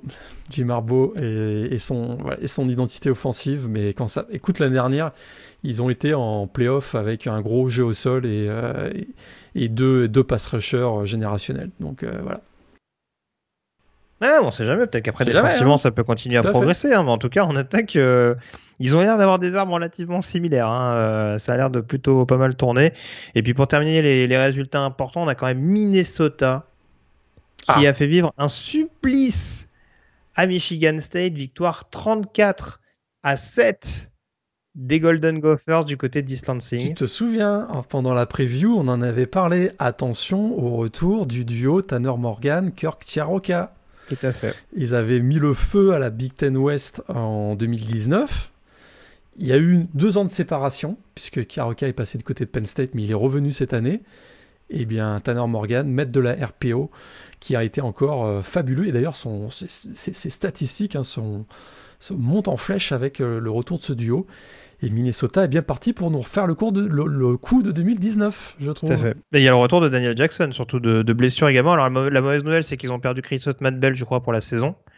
Mais euh, s'ils récupèrent Daniel Jackson, qui était blessé les premières semaines, c'est pas forcément une mauvaise chose. Ça s'est vu sur ce match-là avec deux touchdowns euh, pour le pour, pour pour le receveur des Golden Gophers. Mais ouais, là, ça a été quand même euh, gros match également de, de Wally, le, cornerback de Minnesota. Je crois que c'est une interception et deux fumbles recouverts. Euh, lui qui était une des révélations l'année dernière pour sa saison freshman. Donc euh, ouais, ouais, c'est, c'est une équipe extrêmement complète. Et en tout cas, là, sur ce match-là, euh, il, comment dire, ils ont un peu plus mis la tête sous l'eau de Michigan State. Hein. Je pense que les Spartans n'en avaient pas besoin après cette dernière. Euh, là, visiblement, euh, voilà. Ils vont à Maryland en plus la semaine prochaine, une équipe qui vient effectivement de. on voyait bien que c'est une classe en dessous de Michigan, mais qui a quand même euh, joué, à créer, a créé des problèmes à Michigan. Petite alerte pour Tolia Tagovailoa, par contre. Ouais, ça, c'est comme son frère. Oh, son frère a quand même une blessure un poil plus embêtante. Mais, ouais, mais, je vois ce que tu veux dire. Écoute, on connaît, on connaît les voilà, c'est, ça risque d'être euh, les blessures à répétition. Tout ce que j'espère, c'est qu'on ne fasse pas jouer euh, Tolia comme on a fait jouer Tua hier contre. Euh, oui. parce que, parce que les, les commotions cérébrales, faut prendre ça sérieusement. On est d'accord. Euh, puis les derniers résultats dans, cette conférence, on a Illinois qui déroule contre Chattanooga. Euh, la défense d'Iowa euh, de retour, hein, enfin elle n'était jamais vraiment partie, mais en tout cas deux touchdowns défensifs euh, pour les Hawkeyes pour s'imposer du côté de Rutgers. Et puis alors deux résultats assez étonnants, c'est Purdue qui a dû s'employer pour battre Florida Atlantic à domicile, victoire 28 à 26. troisième match pour Purdue joué à moins d'un touchdown d'écart, mais cette fois-ci ça tourne dans le bon sens. Bon après, heureusement parce que c'était quand même un adversaire prenable en face. Par contre, parlant d'adversaires prenables en face, pour Northwestern, ça commence à devenir inquiétant pour Pat Fitzgerald quand même. Défaite 17 à 14 à domicile contre Miami, Ohio. Ouais, ça c'est. Et, ce, qui, ce qui est inquiétant, euh, je, trouve le plus, c'est. Ils perdent ils, créent beaucoup de turnover et, et, ils ont beaucoup de difficultés à bloquer l'adversaire sur, sur, les troisièmes downs très clutch. Et, ça, ça ressemble pas du tout à les équipes de Pat Fitzgerald. Et on voit qu'effectivement, euh, le Ryan Ilinski, il a du mal à conclure ses drives par des touchdowns à la passe. Et, effectivement, ils sont, écoute, ils, ont, ils viennent d'enchaîner trois défaites depuis leur, euh, leur victoire du match euh, d'ouverture face à face On peut le dire, hein, à Dublin. Chance, hein. tu, leur as porté la poisse, j'ai l'impression. le chat n'est plus très sauvage. Euh, on est d'accord, mais en tout cas, falloir se poser la question, parce que ça va revenir également. Euh, est-ce qu'on conserve Ryan Ilinski en quarterback? Ça va, être, euh, ça va être un petit point d'interrogation à suivre. Tout, à fait. Dans la Pac-12, avec la victoire notamment, avec les six confrontations donc intra-conférence au cours de ce week-end, le résultat important, l'un des résultats importants notamment, c'est la victoire de USC du côté d'Oregon State, victoire 17 à 14. On parle beaucoup de l'attaque depuis le début de la saison, Morgan, de par les nombreux transferts du côté des Trojans. Euh, défensivement, ça a l'air costaud. Hein. Alex Grinch, a priori, il n'a pas eu de mal à, optimiser le, travail défensif de, ses joueurs. 14 turnovers provoqués depuis le début de la saison. Et quand tu sais qu'en attaque, ils en ont commis aucun, écoute, c'est une recette quand même qui marche souvent bien hein, de, gagner la, bataille des, des, turnovers. Donc effectivement, USC qui s'en sort quand même très bien dans ce match parce que Écoute, ils ont dû, euh, ils ont dû batailler jusqu'à la dernière minute avec cette passe de touchdown de Caleb Williams vers euh, Jordan Addison. Ça n'a clairement pas été le meilleur match. Euh, pas le match le plus abouti offensivement du côté du USC, mais dans un, voilà, dans un déplacement Oregon State qui est jamais facile. Mais effectivement, tu as raison. Grâce à une défense qui a été encore dominante, ils s'en sont sortis et ils sont toujours invaincus à la fin du mois de septembre. Tout à fait. Puis euh, résultat important également pour Oregon, euh, qui s'est fait très peur du côté de Washington State. Euh, beaucoup bousculé et il a fallu un, sprint de fin de match, 21 points inscrits dans les toutes dernières secondes par les Ducks pour s'imposer 44 à 41. Ils s'en sortent quand même super bien parce qu'ils ont été bousculés, plus que bousculés, même malmenés par cette équipe de, de Washington State. Et j'ai Ils ont été menés pendant 59 minutes. Alors bravo aux Ducks pour ce comeback, euh, mais on a le sentiment que c'est plutôt Wazoo qui a perdu le match tout seul. Euh, alors Oregon, c'est vrai, a bien rebondi. Bonix a été bon dans les, bons, voilà, dans les moments importants. Euh, il y a notamment cette, cette connexion avec Troy Franklin qui très clairement fonctionne bien depuis le début de la saison. Je suis quand même un peu inquiet pour Oregon. Euh, vraiment, j'ai l'impression que ce sont les Cougars qui ont donné la victoire à Oregon. Et on aurait très bien pu euh, faire cette émission avec une équipe de Oregon à 2-2 et avec beaucoup, beaucoup de questions qui se poseraient autour du programme de Eugene. Donc, euh, pas vraiment rassuré, même si c'est vrai, voilà, il y a eu beaucoup d'enthousiasme à la fin de la rencontre. quel comeback incroyable, ils ont marqué je pense, 22 points en, en 2 minutes 50. Mais pourquoi on en arrive là du côté d'Oregon? Pourquoi est-ce qu'on est obligé de réussir des comebacks aussi miraculeux pour s'en sortir face à une équipe de Washington State qui n'était même pas classée, je crois, au, si je me souviens bien, au, coup d'envoi? Donc, euh, hmm. je, je, bah, je, suis, je, suis, je suis pas forcément rassuré du côté de du côté d'Oregon. Par contre, euh, un, petit mot du côté des, Golden Bears de California. Ouais. Est-ce qu'on a trouvé le prochain Marshall Lynch, euh, Javid Best ou Shane Virin? Tu penses à J.D. Note? Il nous a fait un sacré match, lui. Hein, contre, alors oui, c'était la défense d'Arizona en face. Mais écoute, 274 euh, yards en, 19 portées. On n'a pas vu ça depuis bien longtemps du côté, de, du côté des, des Golden Bears. Donc, euh, pour tu m'étonnes. Des, pour des points à California, on n'a pas vu ça depuis très très longtemps. pour un trou freshman, et effectivement, une équipe de California qui, euh, qui flirte avec les 50 points en attaque. On n'a pas vu ça depuis un certain temps. Ah, je pense que Justin Wilcox a dû, a dû mettre 2-3 claques dans les vestiaires. Hein. C'est pas bien ça. Mais bon, bref, blague à part. Euh, les autres résultats importants, on a Washington qui s'est imposé contre Stanford 40 à 22 hein, pour, pour continuer euh, de, de, poursuivre sur la bonne lancée. Toujours invaincu, hein, les Huskies. Donc. Euh, on va voir si ça va continuer dans cette voie, notamment avec les rencontres à l'extérieur. Euh, Utah qui s'impose également à Arizona State, et puis on a, on a également pardon, la victoire de UCLA du côté euh, de euh, Colorado. Je regarde également les résultats des équipes notamment qui étaient classées dans le top 25. S'il y en a d'autres, je crois qu'on les a globalement tous abordés. Il y a BYU notamment qui s'est imposé contre Wyoming, victoire 38 à 24. Un résultat important, Morgan, dans la Sun Belt. Il y en a quelques-uns d'ailleurs. Avec la victoire de James Madison, sur le terrain d'Appalachian State, 32 à 28. Alors, euh, on en rigolait un petit peu la semaine dernière. Euh, attention aux Dukes cette saison. Alors, euh, tu l'as dit, c'est pas sûr qu'ils participent à la finale de conf du coup par rapport à leur, statut. mais en l'occurrence, voilà, c'est Appalachian State bousculé par Troy la semaine dernière. Là, en l'occurrence, c'est une défaite à domicile donc contre James Madison. Dans le même temps, on a Louisiana qui s'incline à Louisiana Monroe. Ça va pas, va pas fort pour les débuts de Michael Desormeaux. Ouais, celui-là, on l'avait pas vu venir non plus dans ce, dans le, dans le Bayou classique, hein, le, derby de, la Louisiane. Effectivement, une défaite de Louisiana Lafayette à Louisiana Monroe, une rare défaite de Lafayette à Monroe. Euh, pas prévu ça. Effectivement, euh, James Madison, écoute, euh, Ted Santayo, notamment le quarterback, est, plutôt impressionnant en ce début de saison. Tout à fait. Et puis euh, on a également, alors Coastal Carolina a gagné avec un petit, avec des petits bobos pour Grayson McCall, ce sera surveillé pour la suite de la saison. Dans la Mountain West, défaite de Boise State à UTEP. Alors ça, ça, ça vient, ça vient un peu de nulle part. Et puis euh, ça, a, ça, a, des conséquences, c'est qu'ils ont viré leur coordinateur offensif, euh, remplacé d'ailleurs par une, une, de tes vieilles connaissances, Dirk Cutter, Dirk Cutter qui, oh arrive, qui reprend bah, du service. Il y a qui est receveur là-bas, non?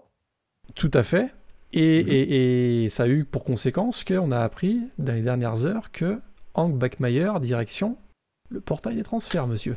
Oh là là, dis donc, il s'en passe des choses. Hein. Alors là, du côté de Boise State, ça devient, euh, c'est la crise, on va le dire, euh, et, fin de saison qui risque d'être douloureuse. Ouais, tout à fait, mais dans la Mountain West, c'est assez ouvert. Alors, paradoxalement, malgré sa défaite, euh, Wyoming, ça va être une équipe à surveiller parce qu'au niveau du contenu, c'est pas forcément c'est pas forcément mauvais. Euh, par contre, alors ça jouait pas forcément la victoire en fin de saison, mais euh, Colorado State qui s'incline à domicile euh, contre Sacramento State, c'est quand même une petite sensation. 0-4 pour démarrer pour Jen du côté de, des Rams. Euh, et puis Utah State également, ça s'arrange pas, défaite à domicile contre UNLV, euh, 34 à 24, donc euh, début de saison très très compliqué pour les, pour les tenants du titre. Ah mais moi je retiens surtout que UNLV est à 3-1 monsieur. Tout à fait, bien sûr, bah, de, de ça tourne pas mal. Hein. Exactement, on avait, des, on avait quelques points d'interrogation sur euh, sa capacité à diriger cette attaque, des Rebels. Eh bien tu l'as dit, hein, ça, ça tourne bien.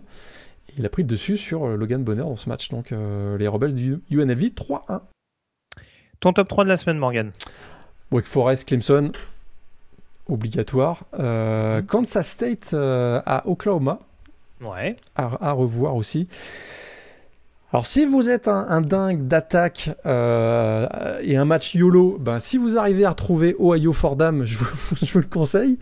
Parce que celui-là, je pense qu'il doit y avoir 1000 milliards à la passe en, en, cumulé.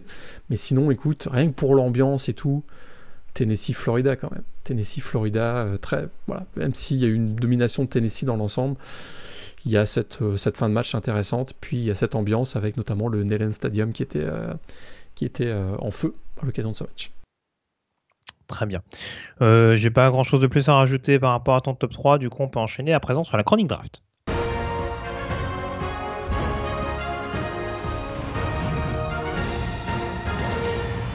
Quel est ton top 5 de la semaine, Morgan Est-ce qu'il a changé d'ailleurs? Ah, Très peu changé, mais un petit ajustement. CJ Stroud a fait une tellement belle performance que euh, je l'ai fait gagner une place. Donc je reste avec Bryce Young numéro 1. Je reste avec Will Anderson, le edge rusher euh, d'Alabama en 2. CJ Stroud, donc le quarterback de Ohio State, passe en 3.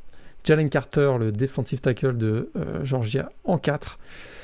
J'ai hésité est-ce que je pénalise Bijan Robinson pour euh, cette défaite à Texas Tech et ce fumble qu'il a commis en prolongation qui a coûté la victoire aux Longhorns face à Texas Tech? Non, Je le laisse encore une semaine supplémentaire, mais attention Bijan, t'es en sursis. Il s'en fout. Hein, mais... il pourra faire avec, on va dire. Au moins, au moins dans un premier temps. Euh, bah écoute, moi mon top 5 il n'a pas beaucoup changé non plus. J'ai gardé William Anderson en numéro 1. CJ Stroud en numéro 2. Euh, Bryce Young en numéro 3. Euh, bon, Jalen Carter, pour le coup, qui ne jouait pas ce week-end, donc c'était difficile de le pénaliser. Et en numéro 5, euh, j'ai hésité, je laisse Peter Skoransky, même s'il a eu l'affront de, de céder une petite pression ce week-end face à, face à Miami Ohio. Donc euh, encore une fois, euh, Miami Ohio, pas, je, dis pas en soi que c'est un mauvais programme, hein, ça peut être, euh, ça peut, ça peut remporter la MAC en fin de saison, mais c'est vrai que quand t'es Northwestern, t'aspires à faire un petit peu mieux. Donc je laisse quand même Skoronski dans le top 5. Là encore, c'est mon, avertissement version Bidgen. Ton joueur de la semaine, est-ce que tu en as un? Oui. Quarterback de Tennessee. Ah. On, l'a dit, hein, mais on rentre maintenant euh, dans, le sérieux, voilà, dans le, dur du calendrier. dans cette petite chronique, on va aborder des joueurs qui vont se rapprocher du top, euh, voilà, du premier tour, du deuxième tour. Endon Hooker, c'est peut-être actuellement, en vue de la draft 2023, le troisième meilleur quarterback derrière euh, Bryce Young et CJ Stroud. ancien quarterback de Virginia Tech, tu t'en souviens, hein, mais sa carrière a clairement pris un tournant lors de son transfert à Tennessee en, 2021. Alors c'est un QB au grand gabarit, assez athlétique, euh, dynamique, très véloce en sortie de poche de protection, je trouve. Il a un bras solide, on, l'a vu encore ce week-end. Euh, pas forcément le plus puissant du pays, mais quand même assez puissant. Euh, mais je trouve surtout là, il a énormément progressé sur les deux dernières saisons, notamment euh, avec Josh Heupel, le, coach donc, des Volunteers qui est arrivé il y, a, un an et demi.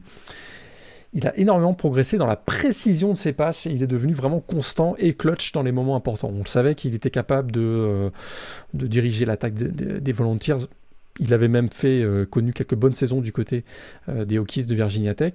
Mais là, on voit qu'il a franchi un cap et il est beaucoup, beaucoup plus précis. Alors, c'est vrai qu'actuellement, il joue dans un système euh, spread très vertical. Hein, c'est sûr que comment il va gérer la transition vers des systèmes pro-style avec des receveurs, on le voit de plus en plus, qui, sont, qui se rapprochent hein, de, la ligne, de la ligne offensive, des receveurs moins écartés. Là, il va, c'est, sûr qu'il y aura un ajustement, ça peut être assez intéressant, mais je trouve que pour le moment, c'est voilà, pour moi, c'est un, potentiel premier tour et, les performances qu'il a eues au mois de, au mois de septembre justifient cette, euh, cette possibilité d'être un, quarterback du premier tour jusqu'à, jusqu'à présent. Tout à fait, ouais. C'est vrai que j'ai, encore du mal à me fixer par rapport à Endon Hooker. C'est vrai qu'on peut difficilement euh, nier le fait qu'il arrive à booster les attaques dans lesquelles il participe. On l'avait déjà souligné avec Virginia Tech à l'époque, et là c'est vrai qu'avec Tennessee, il y a eu un bond assez significatif depuis la saison dernière. Euh, j'ai encore un peu de mal à me projeter totalement sur ce que ça peut donner en NFL, mais je te rejoins, c'est vrai qu'on sent que mentalement, en tout cas, c'est un joueur qui a l'air costaud. Ouais. Il a la mobilité, il peut avoir ce fameux, ce fameux QI foot, et si en plus il a, il a, comme tu disais, une précision qui se développe, sachant qu'encore une fois son go-to guy était pas là ce week-end.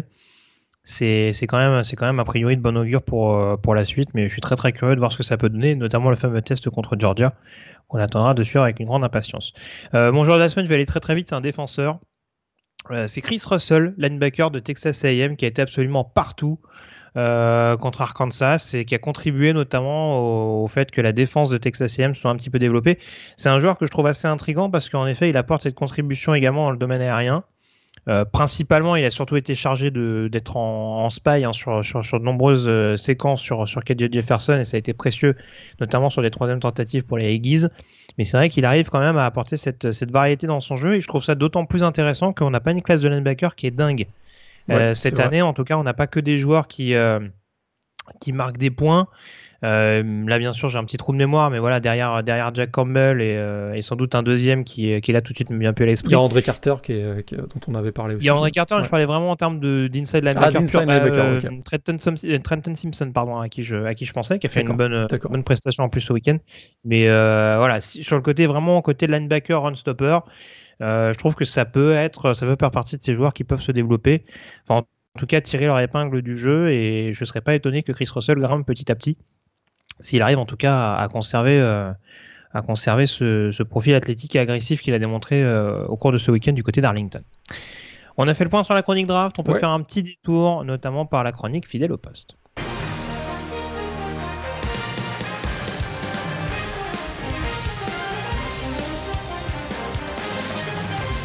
Alors on va aller un peu plus rapidement que d'habitude, Morgan, parce qu'on est un petit peu pris par le temps, comme je le disais en, amont. On s'est intéressé notamment à la défense. On revient en défense, et notamment sur le poste de safety, et on va parler euh, du programme de Texas.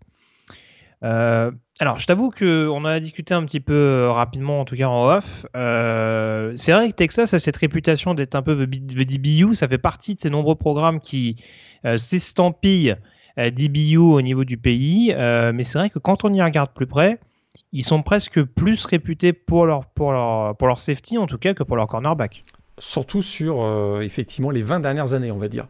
Mhm. c'est vrai que la belle histoire des safety à, Texas a peut-être commencé avec une, une, histoire assez incroyable d'ailleurs, celle de Bill Bradley, hein, celui qu'on appelait Super Bill dans les années, dans les années 60, un, joueur qui était arrivé à, à Texas encore en 1966 comme quarterback et punter. On se souvient qu'à l'époque, on jouait souvent euh, QB et punter.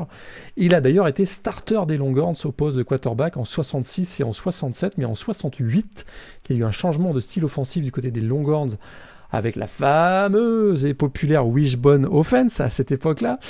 Et, là, tout bascule pour lui. Hein. Son, backup euh, James Street est clairement meilleur que lui dans ce système de jeu. Et ben, notre Bilou, il est replacé au poste de wide receiver, puis de safety. Et là, c'est la révélation. 4 interceptions euh, lors de son euh, match face à Texas A&M dans le rivalry game. En plus la légende Bill Bradley est née il aura d'ailleurs une carrière en NFL plutôt euh, plutôt intéressante hein. 8 saisons en NFL avec les Eagles les Vikings les Cardinals 3 fois Pro Bowler 2 fois meilleur intercepteur en NFL en 71 et en 72 ça a été vraiment le premier grand safety du côté des, des Longhorns d'une longue lignée qui va ensuite se poursuivre avec des joueurs comme Jerry Gray, Stanley Richard dans les années 80. Dans les années 90, on va avoir un joueur comme euh, Chris Carter. À la fin des années 90, on va sûrement en reparler, Quentin Jammer, hein, qui a mhm. été vraiment un, machine à big play, un, incroyable instinct, euh, qui a réussi un nombre incalculable de, de, pass breakups au, au, cours de sa carrière et qui a été plutôt un joueur satisfaisant aussi en NFL. Et derrière, il y a des joueurs dans les années 2000 comme Michael Huff, Michael Griffin, bah, moi, c'est un peu ce que j'allais dire. On, a l'impression que ça s'est encore plus développé sous le mandat de Mac Brown. Voilà, exactement. Il y, a eu vraiment énormément de, de talents. Tu commençais à les citer, Huff, Griffin.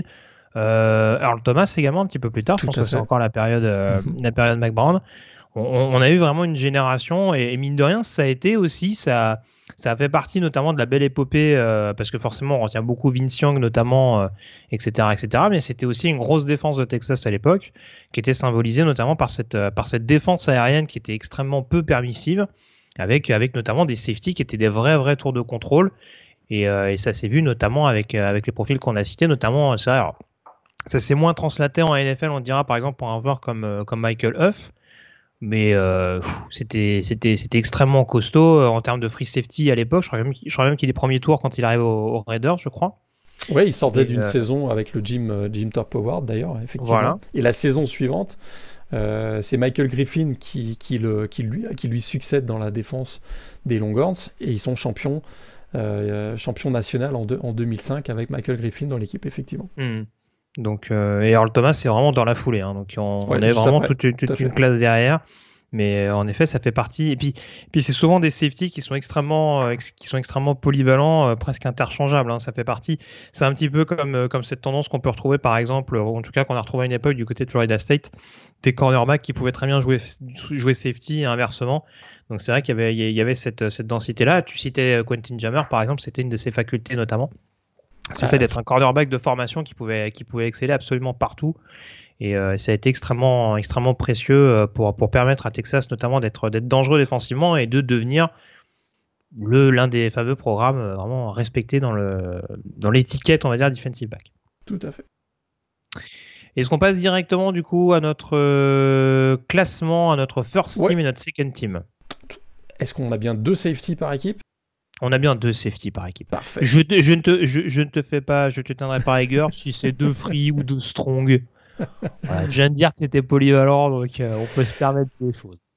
Écoute, on Earl Thomas, c'était quand même. Euh, ouais, c'est vrai qu'il a eu une longue carrière à Seattle en, en effet, mais c'est un, un, athlète tellement incroyable, même au niveau collège. Alors, il a joué que deux saisons seulement avec les Longhorns et son passage a été fulgurant. 8 interceptions notamment en, en 2019, dont deux pick six je le mets dans ma meilleure équipe. Et je, écoute, c'est pas celui qui a connu la meilleure carrière, carrière NFL, mais Michael Huff, c'était quand même aussi quelque chose.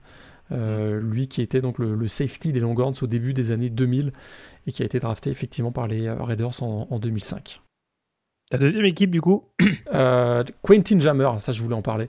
Un des safety les plus électrisants de l'histoire au début des années 2000. Effectivement, machine à big play, je l'ai dit, un, incroyable instinct.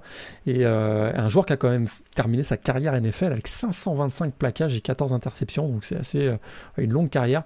Et puis, on n'en a pas parlé tout à l'heure, mais Jerry Gray, qui a été aussi peut-être l'un des plus gros frappeurs dans les années 80, qui a été un, très très grand safety, qui a été drafté par les Rams en 85 et euh, voilà, All-American à plusieurs reprises, gros gros frappeur probablement voilà un des, un des joueurs qui a marqué aussi le programme de, des Longhorns, autant qu'un Michael Griffin que j'aurais pu mettre aussi dans ma deuxième équipe.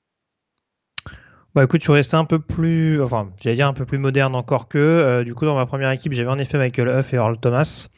Euh, j'ai Michael Griffin dans ma deuxième équipe et j'ai mis avec lui Johnny Johnson qui était, qui était un defensive back également extrêmement polyvalent euh, tu parlais de, de, de joueurs, de, de, joueurs hybrides dans le backfield défensif dans les années 80, euh, drafté par les Rams. Bah voilà, il, il, a annoncé la couleur justement quelques années avant, euh, et il a été justement un pion essentiel de de la défense des, Rams en NFL, mais voilà, profil extrêmement euh, athlétique, euh, principalement corner, mais qui, a excellé par la suite en, safety et qui a fait partie en effet de ces, classes de safety dans les années 80 dont tu parlais, euh, qui ont été extrêmement précieuses, donc c'est important de le mettre à l'honneur, notamment deux fois All American.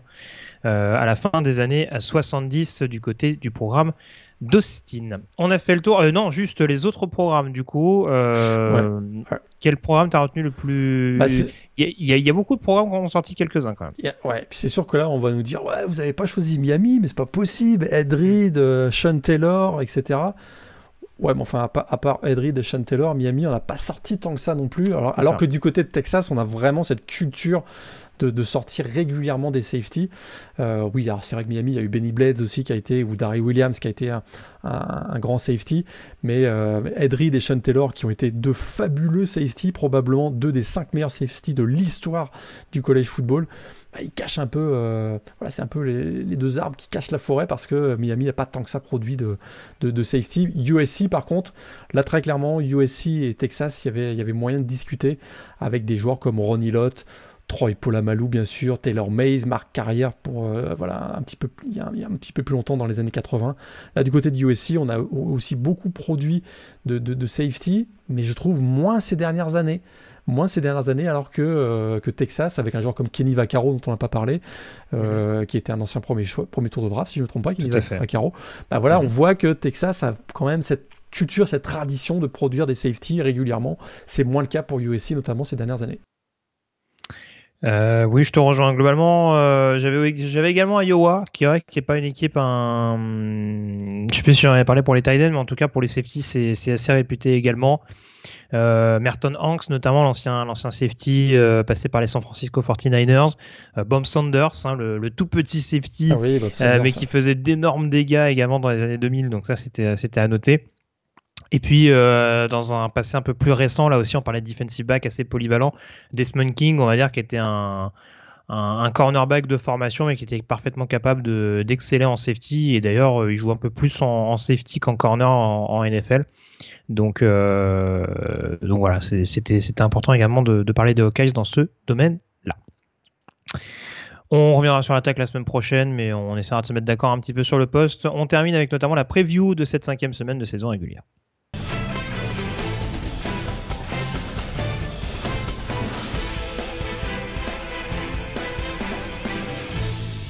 Je vais te demander un exercice qui va pas être simple, Morgan, du coup. Euh, quel match tu vas suivre avec la plus grande attention et pourquoi? Arkansas, Alabama. Même si je pense que voilà, il y, a plus d'enjeux dans un Clemson NC State euh, probablement. Il y a aussi la revanche de la finale de la Big 12 entre Baylor et Oklahoma State. Arkansas, Alabama parce que upset alerte. Hmm. Upset alerte. Je crois que si Alabama peut perdre un match dans cette saison régulière, c'est bien celui-là pour moi. Euh, je me dis que ils ont les arguments athlétiquement euh, du côté d'Arkansas, du côté des Razorbacks. Ils ont aussi une capacité voilà, à, à, faire en sorte que le match peut potentiellement être un match à moindre point que ce que euh, Alabama a l'habitude. Et un KJ Jefferson peut, euh, peut voilà, dans un très bon jour, il peut battre, euh, il, peut, il peut créer en tout cas beaucoup de dégâts dans la, dans, un, même face à une défense comme celle de, du Crimson Tide. Et ça se joue à Arkansas, au Razorback Stadium qui va être en, voilà, en feu pour ce match-là. Donc je me dis que j'ai beaucoup, beaucoup d'intérêt à suivre ce match-là. Mais tu m'as demandé un choix difficile parce qu'il y a vraiment beaucoup de très, très bons matchs euh, la semaine prochaine. Tout à fait. Voilà. Même, même, All Miss Kentucky, euh, il y aura même Florida State Wake Forest. Donc euh, voilà, très bah, Écoute, c'est simple, mon, top 5 des pronostics, de toute façon, c'est 5 matchs entre équipes classées. Donc on va avoir l'occasion de, de, de jauger un petit peu. J'ai juste donné le calendrier très rapidement avec dans la nuit de jeudi à vendredi à 2h du matin BYU qui recevra Utah State. Dans la nuit de vendredi à samedi à 1h Houston qui recevra Tulane. On aura un choc également de la CUSA entre Middle Tennessee et UTSA pour ceux que ça intéresse. À 4h30 du matin, toujours dans la nuit de vendredi à samedi, UCLA euh, qui recevra Washington. Possible upset alerte. À surveiller. Euh, mhm. samedi à 18h, Michigan se rendra du côté d'Iowa. On aura ce fameux Ole Miss Kentucky, donc toujours à 18h. Oklahoma en déplacement du côté de TCU. Euh, Minnesota qui recevra Purdue. On aura Kansas State qui recevra euh, Texas Tech. Hein. Kansas State, je disais tout à l'heure, numéro 25. C'est la Big 12, donc cette alerte. Hein, euh, très clairement, maintenant, je pense qu'on peut, on peut le dire. Euh, un petit peu plus tard, à 20h, on aura Utah qui recevra Oregon State. À 21h30, Arkansas, Alabama, donc tu en entends parler tout à l'heure. Ohio State qui recevra Rutgers. Baylor contre Oklahoma State, le remake de la finale Big 12 de la saison dernière. Euh, toujours à 21h30, on aura Florida State numéro 23 face à Wake Forest numéro 22.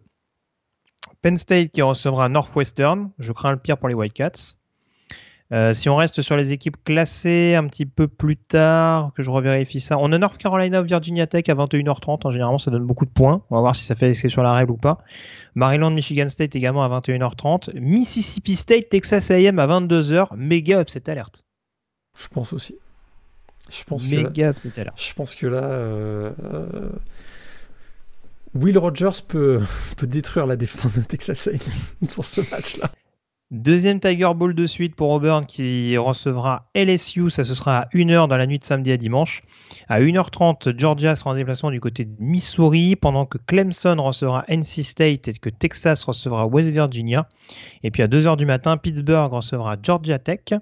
Et on aura à 4h30 du matin un USC Arizona State et à 5h un Oregon Stanford. Les pronostics du coup de cette semaine, on commence par le Florida State Wake Forest, Morgan. Euh, Florida State. Florida State, j'y crois. J'y crois Florida State dans ce match. Ça se joue à domicile en plus. J'y vais sur Florida State également. Euh, All Miss Kentucky. Il n'est pas facile celui-là. Hein. J'y vais sur Ole Miss. Moi, j'y vais sur Kentucky. Ole Miss, ce week-end, ça a été compliqué contre Tulsa. Tout à fait. Euh, Kentucky. Kentucky encore. Pour les mêmes raisons qu'on avait indiquées lors de leur victoire à Florida. Rebelote. L'expérience et Chris Rodriguez de retour en plus. Tout à fait. Baylor, Oklahoma State. Je sais pas, Baylor sur, euh, sur un big stop défensif à la Oh, dernière seconde. tout de suite. Ah. Ah bah écoute, j'ai été mauvaise langue à Iowa State, je vais jouer Baylor sur ce match-là. Baylor, Baylor. Euh, match numéro 4, euh, Clemson, NC State. Clemson. Clemson pour moi aussi. Et du coup, le Arkansas-Alabama, alors, cette alerte validée ou pas? Non. Alabama, mais, mais match très serré, je pense. Et ben moi, j'y vais avec une victoire d'Arkansas. Je valide l'upset. Ouh. Donc euh, voilà. Mais en tout cas, vous l'aurez compris, une grosse cinquième semaine qui nous attend. Ah ouais, ouais, ouais. Super semaine. à venir en l'occurrence. Merci encore Morgan d'avoir été en ma compagnie et puis on se retrouve donc euh, dans quelques jours pour revenir sur tout ça. D'ici là, passez une très bonne semaine et à très vite pour suivre l'actualité du collège football. Salut à tous. Salut à tous.